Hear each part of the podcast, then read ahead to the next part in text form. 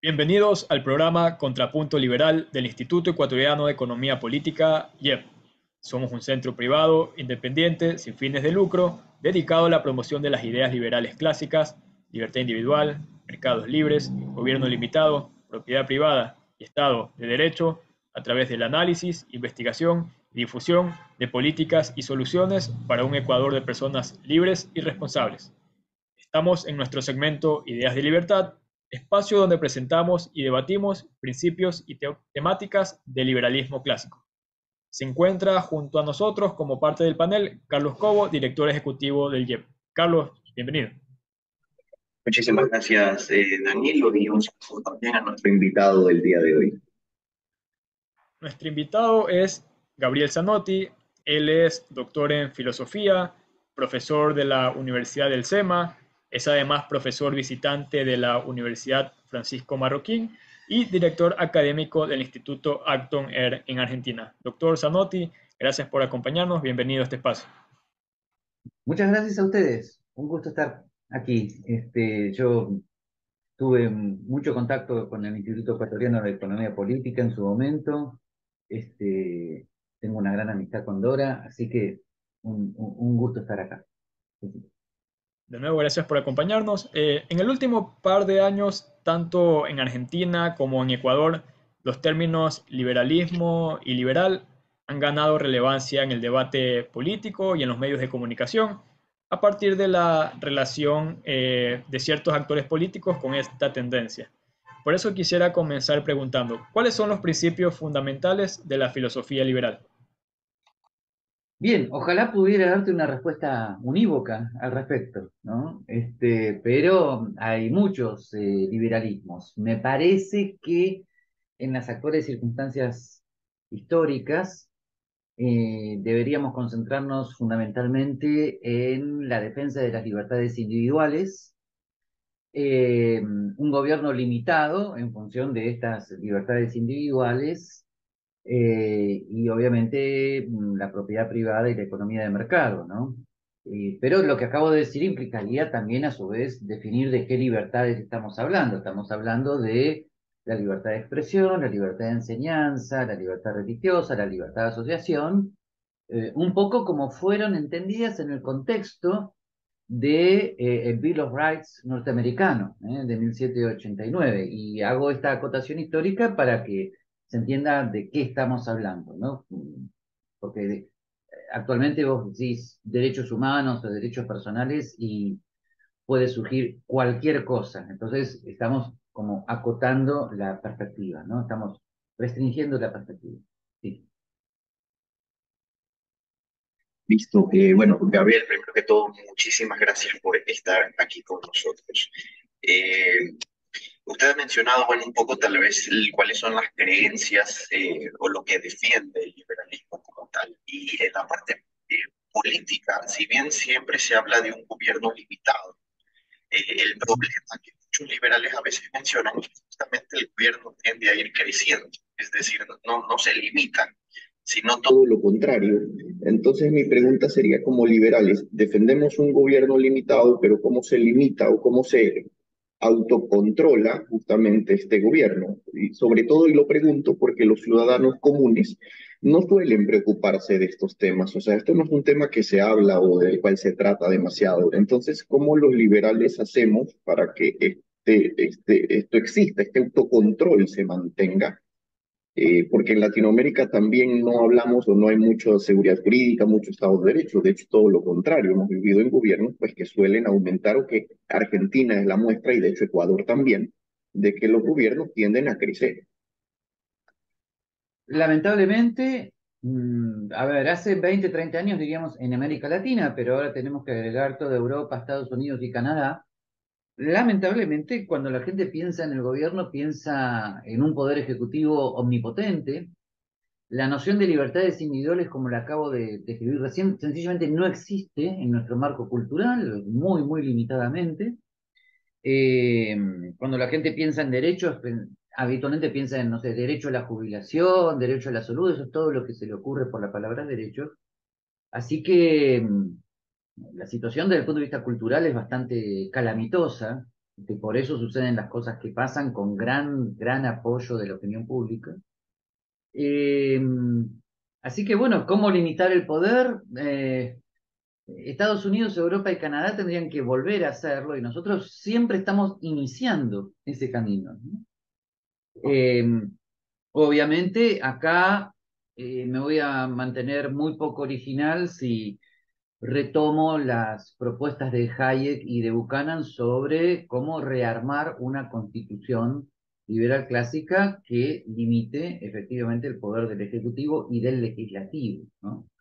Eh, porque lamentablemente este, eh, constitución desde el punto de vista formal, como diría Hank Kelsen, puede haber en cualquier lado, pero no toda constitución es una constitución liberal limitante del poder, ¿no? Pero bueno, en ese desafío estamos, eh, pero quiero enfatizar este punto. El eje central de las reformas liberales en América Latina no deberían tener que ver con un poder ejecutivo omnipotente que entre sus muchas omnipotencias aplica y cuando quiere la deja una eh, economía de mercado como si esta fuera una política económica, ¿no? No, no, no, la, la reforma liberal en América Latina es una reforma institucional es una reforma constitucional de fondo de la cual emana una economía de mercado como resultado de las garantías a las libertades individuales. Ese es el gran desafío. Un tema que, bueno, se suele discutir eh, entre liberales es si hay espacio en la política para las personas que se acercan a, bueno, esta filosofía. Eh, entonces quisiera preguntarle, ¿usted considera que los liberales deben dar este paso a involucrarse en la política o deberían enfocarse exclusivamente en la discusión y difusión de ideas? Bueno, depende de la vocación personal y ahí se va produciendo una división del trabajo. Estamos los, están los, los intelectuales que escriben y producen, estamos los profesores que, que enseñamos. Luego está una línea intermedia que es el asesor los cuadros técnicos que no deben tener ambiciones políticas, ¿ok? Que es una figura muy importante. Y luego, finalmente, el político concreto, esto es el intendente, gobernador, diputado, senador, presidente. Todo eso debería estar, este, todo eso es lo que los liberales debemos hacer. Simplemente hay que tener en cuenta que para lo último, para el tema de, las, de los cargos políticos, lamentablemente casi toda América Latina y Argentina es el mejor ejemplo, lo que tienen son incentivos perversos. O sea, la ley de partidos políticos en la Argentina es un desastre tal que, que la mayor parte de gente buena y honesta no quiere ni puede a veces saber nada con, con, el tema porque los incentivos son totalmente perversos. Esto es este, el modo de presentar las listas, las internas dentro de los partidos son eh, eh, son este, eh, incentivos muy, muy en contra de, de la ética más elemental, pero, pero sin embargo también tenemos que estar preparados para jugar en ese terreno. Listo. Yo quisiera preguntarle, de hecho, los liberales hablan mucho de libertad y esto la gente lo toma como libertinaje. ¿Cuál es la diferencia? ¿Hay libertinaje entonces cuando hablamos de liberalismo? No, obviamente que no, pero todo depende un poco de, la audiencia, de lo que se estén imaginando, de las expectativas. Este, eh, el libertinaje no tiene nada que ver con el ejercicio de las libertades individuales. Eh, eh, las libertades individuales requieren justamente sistemas legales que la protejan y por lo tanto un Estado de Derecho donde no hay arbitrariedad y donde nadie, sobre todo los gobernantes, pueden hacer lo que quieren.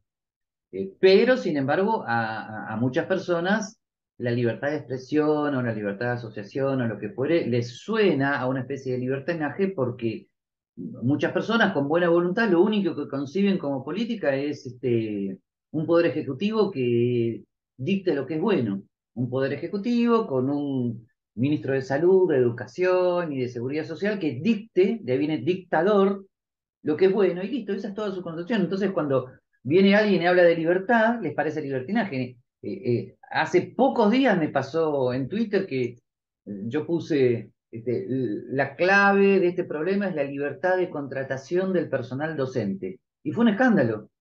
Saltaron todo, saltó gran cantidad de tuiteros a decir, pero no, no, el Estado debe controlar eso, cómo cualquiera va a ser contratado. O sea, a muchas personas las libertades individuales, en este caso libertad de enseñanza y libertad de asociación, les suenan libertinaje sencillamente porque su, su horizonte mental es un horizonte planificador, es un horizonte de planificación central. Eh, entonces, al lado de eso, claro, eh, el liberalismo suena a libertinaje, pero obviamente no lo es. No lo es. Este punto que mencionó eh, me parece importante, este horizonte que tienen las personas y, bueno, en particular en nuestra región, en el que, bueno, se apoya bastante a líderes fuertes y por eso, bueno, en, nuestra región también predominan en ese sentido líderes populistas. Eh, ¿Cuál sería ahí la tarea de los liberales para de alguna manera cambiar esta mentalidad y, que se impongan, o bueno, este, predominen estas ideas que usted ha comentado que son las que se eh, defienden en el liberalismo? Bueno, yo creo que no, no hay que tener mucha esperanza en que las masas, de manera indiferenciada comprendan al liberalismo clásico. Lo principal son los cuadros dirigentes de los asesores técnicos y de los futuros candidatos, eh, que deben ser líderes no solamente en la parte intelectual, sino deben ser líderes, líderes desde el punto de vista moral, ¿no? Y con eso, si se quiere, reeducar al electorado, ¿no? Eh, sonará medio utópico, pero no queda otra. En eso estamos trabajando justamente todos los, los educadores, estamos, formando, eh, estamos trabajando en eso. Pero vuelvo a decir, miren que no, en la anomia institucional latinoamericana y mundial, eh, no queda otra que formar un nuevo cuadro de, este, dirigentes, este, porque de lo contrario, sucede lo que habitualmente sucede con gobiernos de centro, tecnocráticos, eh, con gente no formada en las ideas de libertad, que cuando llega al gobierno, bueno, como mucho no pactan con Venezuela, y eso es todo, pero por lo demás siguen haciendo todos los desastres habituales, ¿no? Eh, son las tristes experiencias de los gobiernos de centro latinoamericano que, latinoamericanos que no hacen nada, ¿no? Eh, y hay que tener mucho cuidado de no tener liderazgos autoritarios este, de nuestro lado. ¿no? Bueno, eso de hecho, es muy difícil. Claro. Eso es, eso es muy difícil porque lo que la gente quiere es autoritarismo. La gente quiere un, un padre que le grite. O sea, desde el punto de vista inconsciente, siguen teniendo una noción de autoridad infantil. Reclaman al padre que grite. y no, no hay que darles eso, aunque lo reclamen. Listo, pero eh, la verdad es que usted dice un punto que es muy cierto, es decir, eh, por lo menos la gente quiere un político que le diga qué hacer y no ve otra forma de vivir su vida que no sea con gente diciéndole cómo vivirla o cómo hacerlo. También estoy de acuerdo en la parte de los políticos con convicciones, porque vemos, y de hecho hemos visto aquí en Ecuador con Guillermo Lazo, lo que fue Piñera, lo que fue Macri también en la Argentina, que decían o hablaban de políticas liberales, pero cuando llegan al poder intentan darle gusto a quienes nunca los van a querer que hagan que hagan, que son principalmente grupos pues, eh, de izquierda o socialistas. Eh, entonces, estamos hablando de que tampoco hay convicciones en muchos políticos que están llegando. Pero mm, más de comentario, yo de hecho, y de hecho tengo muchas preguntas, temas de tiempo no me, no me va a alcanzar, pero yo quiero preguntarle por un tema que usted maneja mucho más, que es, es eh, podemos hablar de que existe relación o puede existir relación entre la política liberal y, digamos, el cristianismo, que es un tema que usted habla bastante. Se dice que debe Estado, como es la frase, Estado y, e Iglesia, asuntos separados. Eh, pero podemos los liberales también tener estas creencias o dejamos de ser liberales por aquello. No, por supuesto que no. Ustedes saben que eh, ustedes saben que en los Estados Unidos fue fundado el Instituto Acton en 1990, que este, es un claro ejemplo de conciliación entre el liberalismo clásico y el origen de las libertades individuales en un derecho natural de origen cristiano. Eh, por lo tanto, ahí tienen un típico ejemplo de lo que es la conciliación entre el cristianismo, las libertades individuales y la economía de mercado, pero eso está lejos de llegar a una América Latina eh, que ha sido, cuya fe católica ha sido prácticamente diezmada por las teologías marxistas de la liberación, eh, y donde prácticamente la mayor parte de sacerdotes y obispos este, tienen como una especie de pensamiento único desde el punto de vista eh, político que, si, no es teología marxista de liberación, es una especie de socialdemocracia de izquierda, ¿no? Eh, pero, eh, así que en ese sentido la tenemos muy difícil en Latinoamérica. Este, los que estamos en el Instituto Acto en Argentina somos considerados, somos muy relegados por los sectores de la iglesia, no tanto como antes, pero este, somos considerados cuasi herejes, porque no salimos de ese pensamiento único. Eh, pero eh, ahí también estamos haciendo lo que podemos. Pero lo digo con esta expresión, Dios sabrá, ahí se necesita mucho tiempo. La verdad, la circunstancia cultural es muy adversa. Este, hemos escrito en el Instituto Acton un libro que se llama Economía para sacerdotes, eh, lo tratamos de difundir, siempre, siempre aclaramos que no es un libro sobre la administración de la parroquia, es para enseñarles principios de economía, ¿no? Eh, algo, algo estamos haciendo, pero lo que podemos con nuestros escasísimos recursos, ¿no? Eh, ustedes tengan en cuenta que nosotros podemos matarnos toda una vida, miren lo que voy a decir, matarnos toda una vida tratando de explicar esas ideas y luego una simple declaración latinoamericana llega a todos los sacerdotes una simple declaración, perdón, del episcopado latinoamericano de izquierda llega a todos los sacerdotes de todas las parroquias y, comillas, se acabó todo. Así que la verdad, eso va a demandar mucho tiempo, mucho tiempo.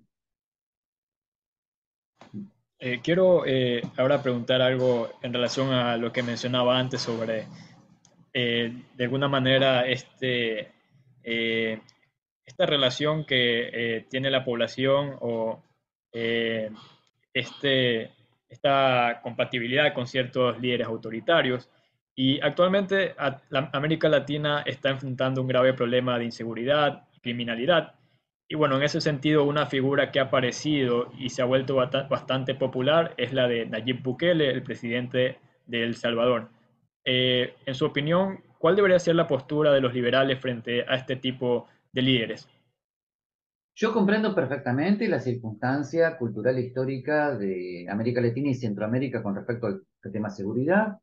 Comprendo que la población demande eh, líderes autoritarios que terminen con la seguridad de manera rápida y cuasi dictatorial, este, pero eh, el precio que se está pagando por ello es muy alto. O sea, cuando un líder este, viola el Estado de Derecho y, y todo queda supeditado a su buena voluntad, estamos de vuelta en un líder omnipotente.